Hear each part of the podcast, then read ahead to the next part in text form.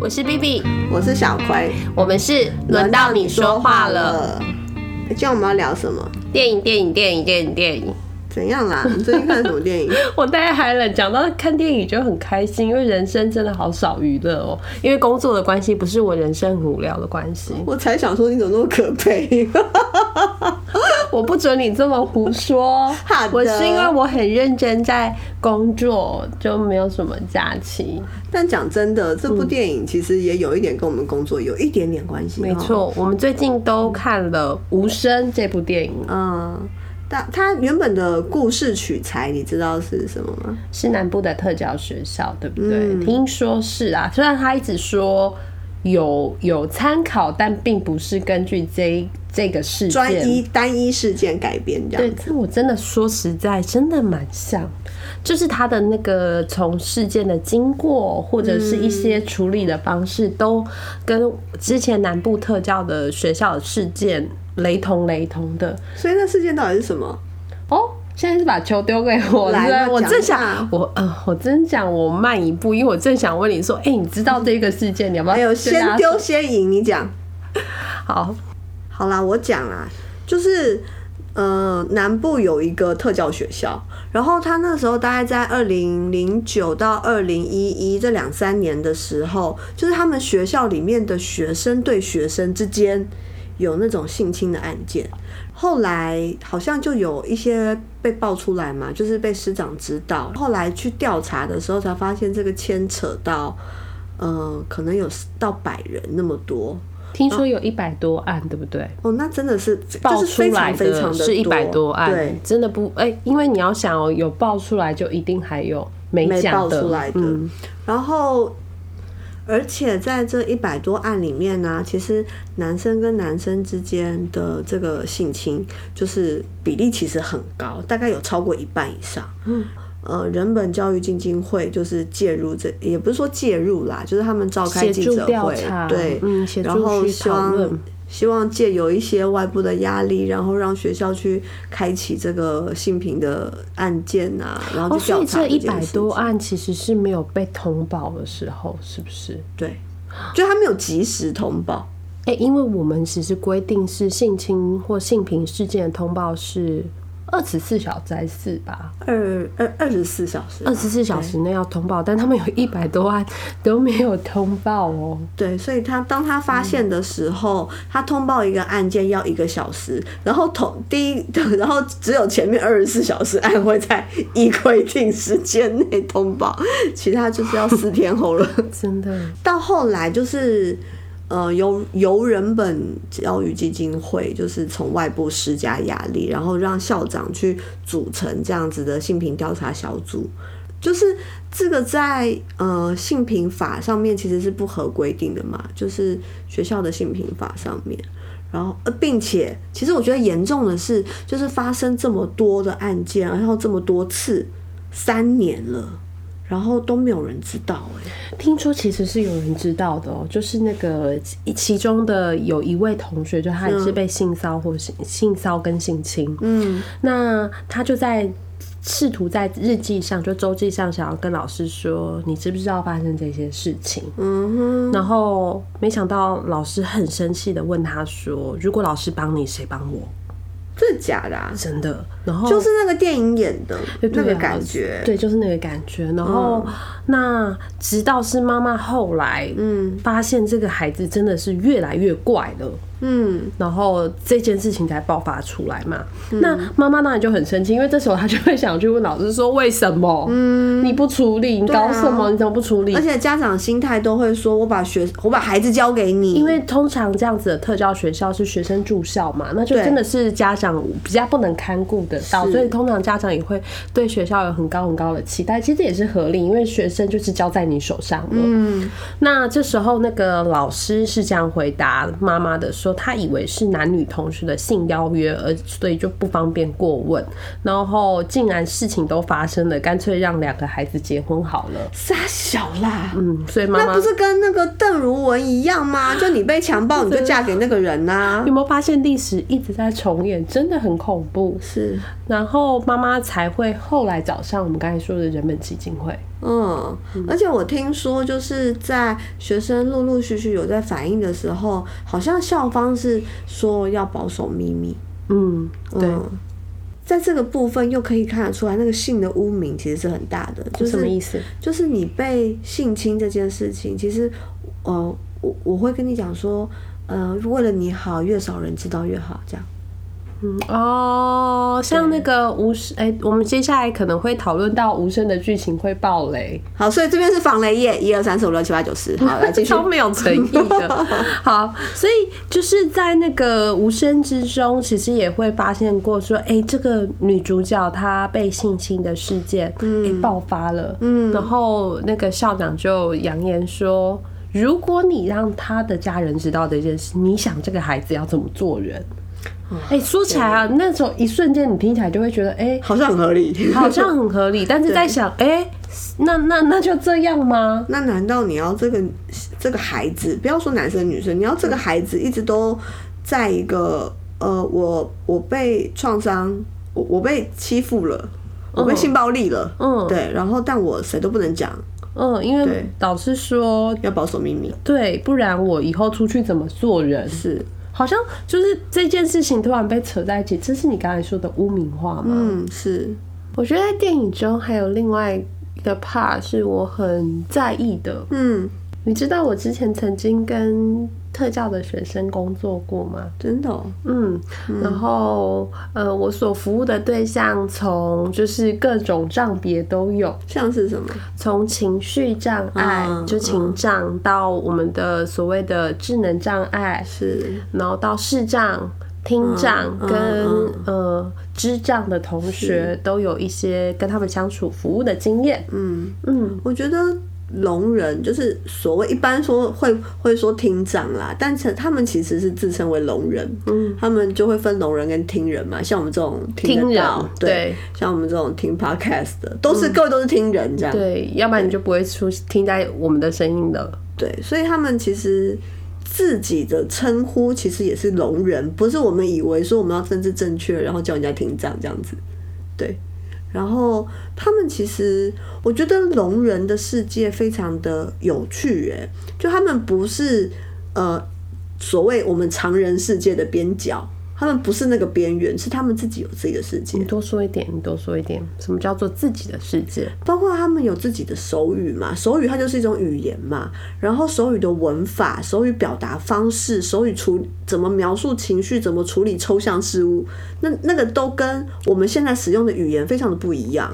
所以大家可能以为就是所谓的手语，就是我讲什么，他比什么，没有，哦它其实是比一个情绪或一个大大大略的意思，然后再加上情绪或感觉。对，然后一个状态这样对我知道的是这样就它不是那种中英文翻译说 this is a book 这样子，然后大家都会喷，这哦是一本书。对，就是它不是这种东西。嗯嗯，所以其实呃，长期在聋人的社群里面的孩子，他们其实我我啦，因为我有跟就是聋人哦，你也有对对对？对对对我有跟聋人学生一起工作，这样子，就是呃，但是我那个时候服务的对象，他们可能社会功能又再弱一点点，对，那他们其实。如果不是那种从小就在听人世界里面长大，比方说读一般学校，对他有他可能带那个什么电子耳或者是助听器，然后助听器，然后他很小就会开始学着读唇语，就是我们所谓说我们要融入，然后我们不要用障别来分割他，就是区分他们，然后让他们融入一般学校。融合教育对对对对对对，融合教育，我好久没听到这个词了。对，这样子的孩子，他们的呃语言表达能力，就是他们的读跟写都会还 OK，所谓的还 OK 是他可以跟一般人沟通，对他可以跟一般人沟通，嗯你不会觉得说他他怪怪的，讲话怪怪的。对那那个听讲话的发音是没办法，就是他们会有一些鼻音，那就是他听到的声音，那是没有办法的一个限制。可是他至少他可以用我们平常讲话的语法，语法是 OK，对，的然后或是文法都是都是与我们一一般人是无异的。或者那个思考的概方逻辑也很相似，这样子。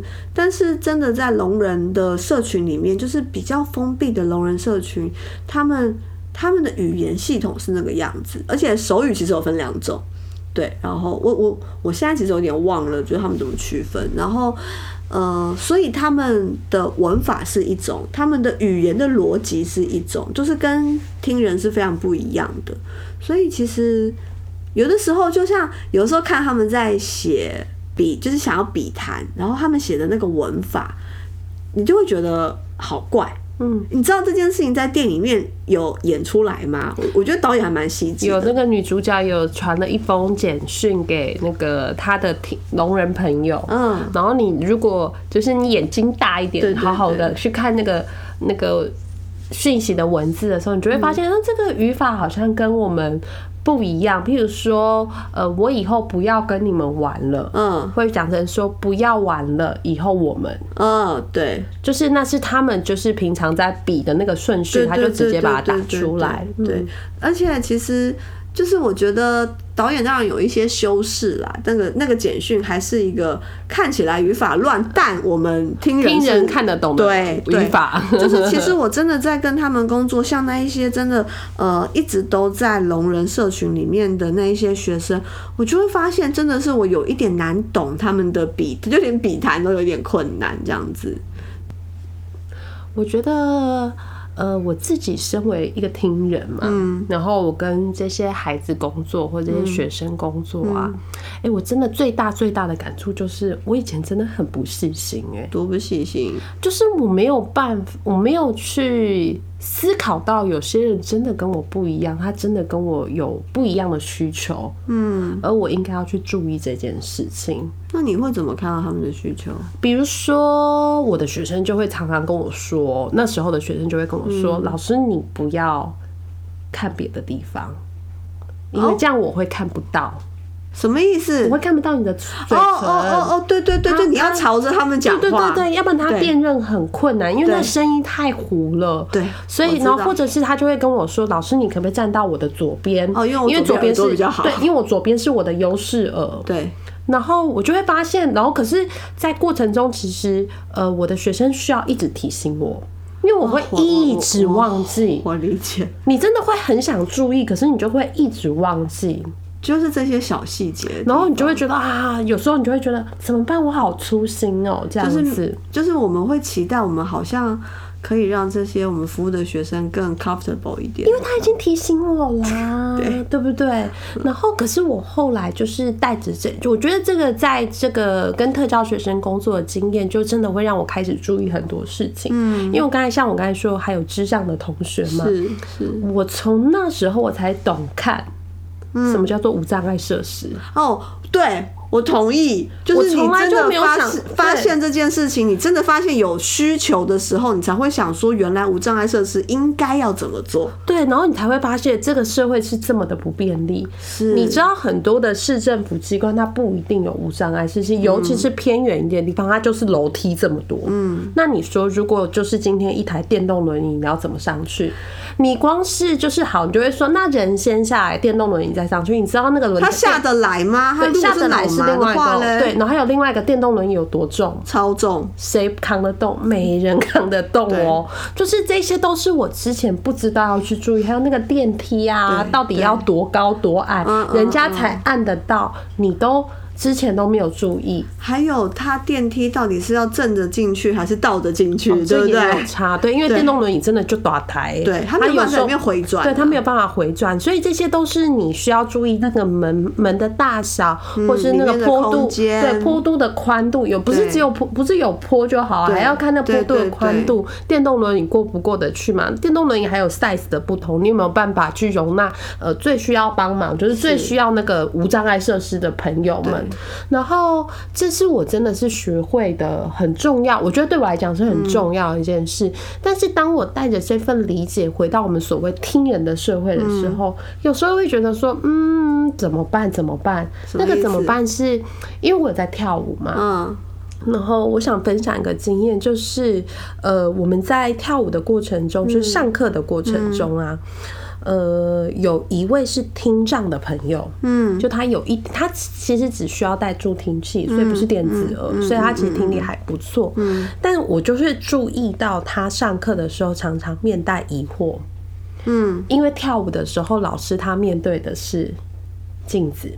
哦，他会读不到那个对对对，或者是有时候老师就是面对，譬如说我们在户外练习，对不对？那更恐怖了，因为户外练习他连反射都没有，嗯，所以他就是看着老师的后脑勺，然后听到老师做了，看着老师做了一堆工作以后，你觉得他有办法 copy 吗？嗯，当然没有办法。啊然后我后来就真的是觉得啊，真的是，嗯，应该要注意啦。所以我后来就有小小声的过去跟老师说，你待会可不可以？面向我们，我也没有要他就是特别到那个同学面前，因为我觉得这样太多了。可是至少不一定他们想要，对对对。可是你至少转过来吧。你如果想到，就是我会觉得说，我如果身为一个老师，我有想到班上有这样的同学，对不对？嗯，至少我可以转个面向，让他可以看到我的唇语。但我其实觉得，老师他不见得是不想，他是不知道需求在哪里。我猜大部分的听人都是就是一般人啦，我们这些我知道无障碍人，我知道他的这个不知道，对，但我发觉就是会像我当初一样，嗯，我会一直忘记。我那时候在跟学生工作的时候，呃，就是我也会碰到视障嘛，嗯，然后你知道视障分很多种。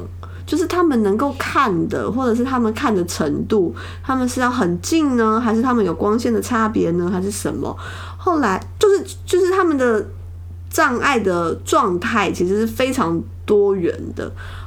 然后我一刚开始都以为看不见就是看不见，你你懂我意思吗？就是你就是听不到就是听不到啊，不是黑，好 sorry，消化器的部分，就是你像那个样子，就是你以为。呃，视障就是眼前一片黑，但其实不是。然后后来一直到我跟其中一个是呃一个学生比较熟，一个小女生，然后她就很喜欢黏着我这样子。然后我们建立一个比较好的关系之后，我就会问她很多事情，比方说，哎，你那个看得到吗？就是我不是在挑衅他，你懂我意思吗？就是我，我就我想要知道，知道他的世界。对我好想看到了什么？对我好想知道他世界长什么样。我说，那这个光线对你来讲是什么东西？然后你要多近才会看得清楚？因为他画画的时候，他得离很近，他还画画哦，而且他画的，而且他的画非常漂亮。然后。或者是那那个远方对你来讲看起来像什么？是色块吗？还是白的一片？还是什么？就我非常好奇这样子，然后也很好运呐。就是我觉得他也蛮信任我的，他就会告诉我说那些长什么样。就是他会，我觉得他也蛮努力的。我我其实这样想一想，其实蛮感动的。他很努力的向我介绍他的世界，对，就是他所能看到的那个样子会是什么样这样。哦，然后还有我那时候就是我那时候也很年轻，然后就是有点皮，然后皮的意思是就是我们就是会有一些那个就是电动轮椅的学生嘛，然后他们的轮椅其实隔一阵子你就是会去帮他们检查，你不会说你去赛去玩那个车吧？我当然是上去那个车真的，我跟你说那个车很难操控，大家不要以为它很好操控，我也上去过，一样很皮，就是。就是会去，就是试开人家的车，然后我也是开过，然后我开他们的车，开到他们说：“老师，你有驾照吗？” 我说：“喂，我有，哎，怎么办？”然后你开的好，不是他们说，他们觉得我开的不好，他们说我很可怕，这样子。对啊，我也是被说，就是老师你好，你不要刹车，对你不要上路，你你会你会杀死人的，对，快下来，我的车要被你弄坏了。对啊，然后后来还有一次，我就真的是试着。嗯，就是有些好像以前有些学校会做这种活动，就是呃会让一般呃就是一般生去体验，对，就是比方说把眼睛蒙起来，电基金会常会办对对对对对，我那时候也尝试着，就从我们的对教室，然后要走到花圃，然后蒙着眼睛，哦，我拿那个那个杖，那个叫什么杖？导盲杖。啊，对对对，谢谢你，不是导盲犬，导盲杖。对我拿那个导盲杖这样咚咚咚，而且他们还要跟我讲说怎么咚，就是左边咚右边咚这样子，就是你不是乱戳，你懂我意思吗？你是用扫的，嗯，对，扫开你前面的东西，扫扫你前面有没有东西，这样，它就是你的声呐这样。然后我就这样子，就这样咚咚咚咚咚，想要走到那个花圃。去，嗯，很难，真的很难，对，我觉得我们真的这种就是很好运，身心都没有任何障碍的人，是很难想象那个世界长什么样的。然后只有只有你自己真的去很很认真的泡在那个环境，你才会知道说，哦天呐，我们一般化的世界到底是如何排拒的跟我们不一样的人。嗯我我们在电影中，我有一幕我是很有感觉的，嗯是男主角带着女主角去看电影，他们两个都是聋人。，对，嗯、哎、对，聋人是可以看电影的哦、是。哦，聋人也可以聋人还可以去那个 Revolver 听底下乐团，没有我的。学生超那个震爱听底下震动很棒，动对不对？动？对。对，好，那就是聋人在看电影的时候，刚好就是可能那个出票系统出了一点错，对。所以其实电影院院方开了两张一样的同样座位的票就。画错位了。对，画错位了。然后那个听人就是一直要跟他们说，我们画错，你们画错位了，我们两个是同样的位置耶。对其实他也没有要人家起来，他只是说，就是对哎、这就是他一直用语言试图跟他沟通。对但是那个聋人就只好一直表达我听不见你在说什么，然后这样两相回来之下，通常会退的就是聋人，嗯，因为聋人就会觉得说，呃，怎么办？好尴尬，我不知道要跟你说什么，然后我也不知道怎么让你知道我要讲的，那就算了。这的确是他们常常用的一个方法，因为在这种就是真的是接触到的时候，那个差异就会很明显，对，所以他就会感觉到那个我跟你的不同，跟无法沟通。我那时候我的学生就有时候他其实会很诚实的告诉我说，老师其实有时候我是听不懂你说什么，但是因为我觉得太尴尬了，我就会跟你说好，但是。我就会跟你说好，但是其实我不大知道我好了什么。嗯，然后其实对我来讲，我有点伤心哎、就是因为我是我在那里，其实是我不是一个考核者，嗯，我不是一个施压者，我其实在那里扮演的是一个关怀他的角色哦、他连对我都觉得他有这个义务要让我觉得他听懂了。一刚开始会很挫折，想说为什么你都说你懂了，但你没有做？嗯，就是我跟你讲这件事情要这样做，然后你会不记得吗？还是什么？他会一副就是啊，你有讲吗的那个样子。所以我到后来才知道，他们其实在他们尝试想要理解这件事情而得不到结果的时候，就像你刚刚说的，他们就会放弃。对，然后所以我觉得在跟他们讨论功课的时候，我觉得最难的是如何不要让他们缩回去。嗯，因为我我在想啦，就是有一些家长后来就是把孩子送到一般的学校的时候，他们其实我猜应该是某种程度上希望孩子跟呃听人的社会有连接嘛。对，可能为了以后找工作啊，或 whatever，就是交人人际关系也好，中希望他可以融入这个世界，对对，然后但是他们其实，那对他们来讲，其实有的时候不是我们跨不跨越障碍，是他们其实，有没有要听我们说话？有没有要接纳我们呢？而且我更想的是说，呃，他们觉得自己一定要到这个听人世界来吗？对啊，就是你看我们前几年那么讲融合教育，对不对？而且你有没有发现，就是真的就是让小孩就是带助听器啊，然后学唇语啊，然后到一般学校的大部分是听人家长，然后他可能就是生了一个聋人孩子这样子。那他会希望自己的孩子就是接受一般的教育，甚至我有碰过呃一个罕病的学生，他会读唇语，然后他会，他可以有我们习惯的这种语言思考的逻辑系统，但他不会手语，诶，聋人哦，他不会手语。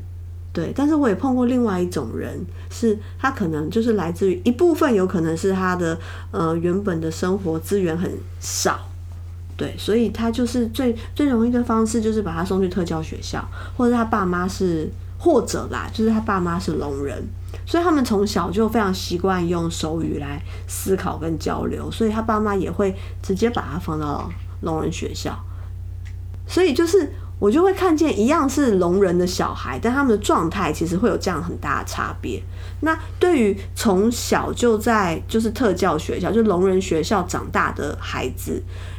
我觉得他们就会更容易，就是想要只待在呃，只待在嘛，就是待在聋人的那个世界里面，对他来讲真的是比较舒服，对，真的是比较舒服。就像电影中的那个女主角哦，即使在学校发生这么让她不舒服的事情，嗯，甚至她也试图脱离了学校生活之后，她还是想回去。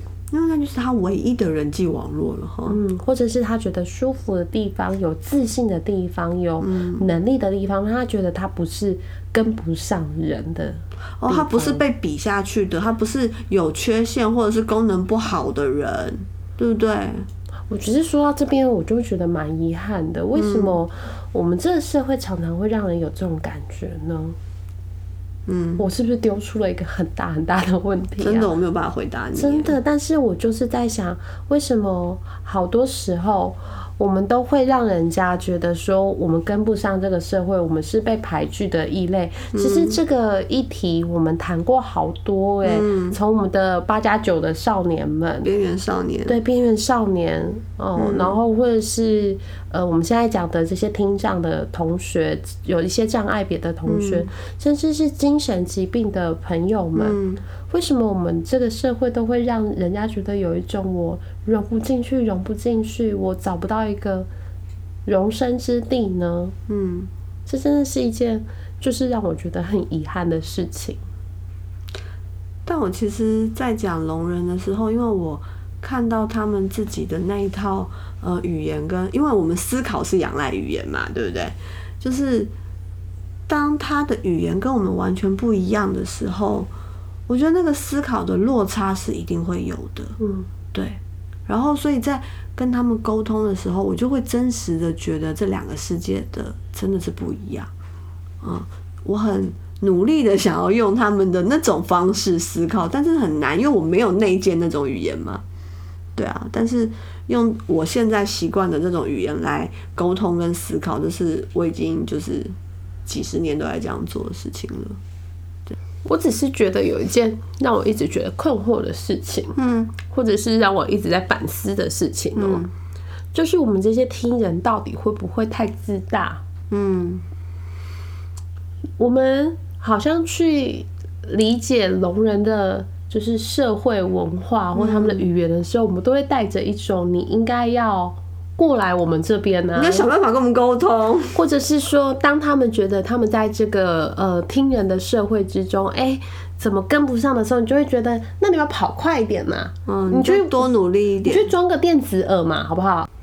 或者是换个助听器嘛，品质好一点的，你就会听得到更多声音啦。就是我觉得这，当然我不会说这是我们的。恶意，但是真的是带着一种你要不要来我这边的那种比较好啦。对你是不是应该跟上？你如果跑不动，你就跑快一点嘛。但是人家龙人到我们这个世界的时候，倒是百方千方百计的想，嗯，加入我们或者是跟上我们的时候，那我们有没有用同等的方式在对待这些聋人朋友？我觉得我以前哈，我是真的很想理解他们的。就是经由他们的障碍看出去的世界或听到的世界会长什么样？比方说你的电子耳，因为电子耳会有一种机器声嘛，嗯，嗡的那个声音，我超想知道那是什么的，嗯，我真的好想知道哦。但是这件事情好像很难比对，你懂我意思吗？就是你不能开一个脑部手术的把东西装当然是不行啊，因为这代价有点高，就是因而且就算是那样子的话，它也不见得是一样的东西，对对啊，然后。嗯，然后还有唇语吗？然后或者是说视障吗？或者是那些弱势跟视障跟什么什么什么什么，就是很想知道你们的世界长什么样哦。然后在这个感觉，就是在这个想法的时候，我就会觉得，那我们一直在讲，就像我刚刚提的，就是我们在讲融合教育的时候，我有时候就会想说，啊，为什么一定要过来？就是你总不会，就是你不会去跟那个呃斯里兰卡人说，哦，台湾很好，你要不要过来？你你懂我意思吗？或者是为什么我们不融过去？为什么不是我们多学点手语？为什么不能可以想过要学手语？你看哦，我们可以学英语当第二语言嘛？嗯，怎么就没有人想说，哎，其实我们也可以学手语当第二语言呢？嗯，那这个推广下去，哎，会不会就是，其实就是我们也尝尝试融过去，尝试跨越它？对，但是我觉得这个会是一件很罕见的事情，好像只有在什么什么时候有推过，你知道吗？什么时候？之前有那个好像是视障听听障视障，就是各种障别的四大运。哦，那时候还有在找志工，是，然后就很认真的，政府花钱很认真的在培训手语这样子。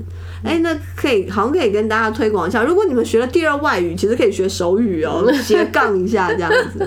是啊，对，我觉得我们对，也就是我们那些所谓的正常的听人或正常的朋友们，我们其实对障碍的想象是很扁平的，真的是很扁平。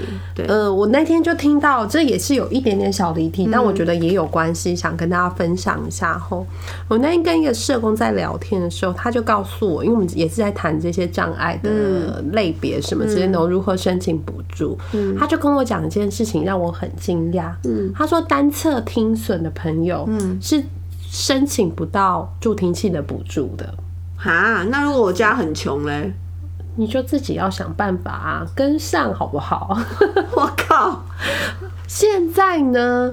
政府是刚列出草案，嗯，因为就是他们就会，当然就很多人会觉得说，真的有需要，而且这个障碍的想法也太扁平了吧，是，就就想要提出一些改革或变革，因为现在学校就是不准嘛，因为现在就是实物实物界中，就是有人是单侧听损的朋友，但是他就是申请不到补助，然后学校也因为他不是障碍类别，因为他就只有单侧听损，就不叫障碍，好，所以老师他就没有资源了，对，他就哎对，因为其实。为什么我们要帮助学生申请障碍类别？因为障碍类别就会有手册，你有手册就可以申请各样的资源。这些资源不是要来就是什么，不是只有帮他加分这么扁平哦。就是譬如说，他可以帮助协助他申请助听器，或是会举各种辅具，然后或者是各种呃申呃打字员，对对对对，就是打字员就是在那个听障朋友的旁边去帮助他，立刻可以 catch 到老师现在在讲什么，老师讲什么，他就会旁。边就是帮忙立刻打，那字幕组啦，对对对，这样这样听障同学就可以有字幕可以看，对，就是像你看外文，有时候你就是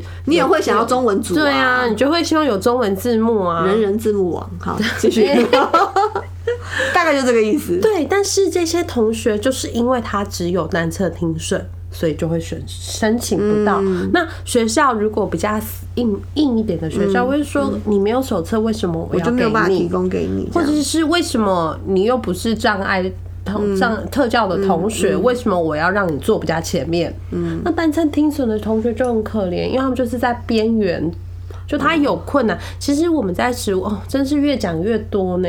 但是我们真的在食物现场中，我们就会发现有好多是在边缘的同学，他有困难，但是他申请不到任何的帮忙。嗯，那这个单侧听损呢，就是现在才在政府那边提出案来。嗯，那有些人就会说，哎，那那个学校不好意思，已经你看已经有列入草案了，学校还是双手一摊，就说可是没有法条。没有，因为这件事情就在在学校这边，他就是会需要这件事情过了，你有补，就是你是一个可以拿到资源，你是可以拿到资源补助的人，教育局才会有钱下来给学校。不只是钱呢，或者是说座位呢？是，你可不可以安排？对，单侧听损的同学坐前面一点点。是，那可是如果硬一点的，至少坐在一个他的那个。他的那个优势耳那一侧，对，但是如果老师硬一点，就会觉得，可是你又没有障碍。优势耳是什么？你给大家解释一下。刚才有讲嘛，优势耳有啦，我们就说那个我站在他听力比较好的那一边呢，就是优势耳，没关系。小葵忘记了，我们再提醒他一次。一下下我们才讲了一点点我们对障碍就是障碍的感觉，这样经验跟感觉一发不可收拾哎、我都我本来就是在看讲纲的时候，我有点担心说完蛋了，今天的你不要跟人家讲我们要讲纲啦，你要跟他讲我们要讲纲，我们讲这么烂，真的是很丢脸。没有，我本来就在担心说我们会不会没有什么东西可以聊，结果没想到我一发不可收拾、我们才哎在第一 part 就有点讲不完的感觉。那这样不如我们下礼拜下礼拜我们再讲关于无声我们的对于其他事情的感觉，这样子。对，那今天就先到这样喽，下礼拜见。如果你也看了无声，有一些感感觉，或是有一些想法 想要跟我们分享的话，欢迎追踪我们的 IG 或是我们的 FB，然后也可以去 Apple Podcast。喜欢我们的话，就给我们五颗星的赞，不喜欢也要给五颗星啦，再见。爱你，拜拜。